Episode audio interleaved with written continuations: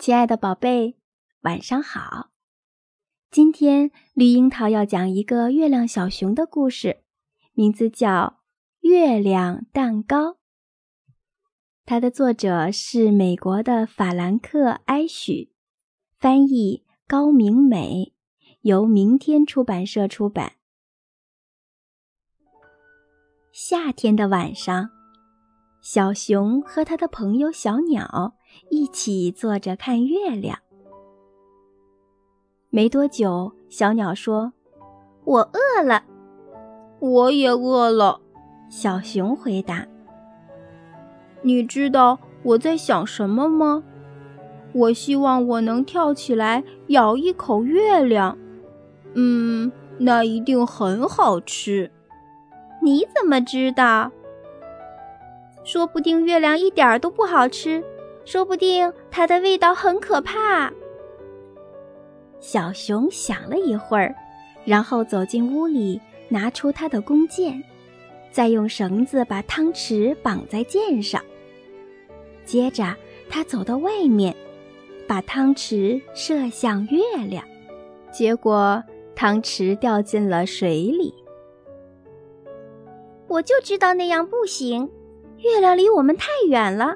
你需要的是一艘火箭船，那我就来做一艘吧。第二天，小熊到废品收购站买了所有他认为做一艘火箭船会用到的东西。整个夏天，小熊和小鸟不停地工作，但是到了秋天，火箭船都还没有完成。小鸟遗憾地说：“我很想跟你去。”可是冬天就要来了，我得跟着同伴飞去南方过冬。小熊只好跟小鸟说再见。天气渐渐变冷了，叶子开始落到地上，小熊觉得好困。为什么呢？因为小熊要冬眠的。也就是说，所有的熊整个冬天。都要一直睡觉，一直到春天才会醒来。可是火箭船马上就要造好了，小熊舍不得睡。终于有一天，火箭船造好了，小熊钻进去准备发射。小熊坐进火箭船里面，开始倒数：十、九、八、七、六五四三二一。可是小熊可是没有这样数，因为它好困。它数到三、二、一，就睡着了。它睡了又睡，睡了又睡。这时候天下起了雪，雪下得很大。直到有一天晚上，一阵风吹倒了他的火箭船。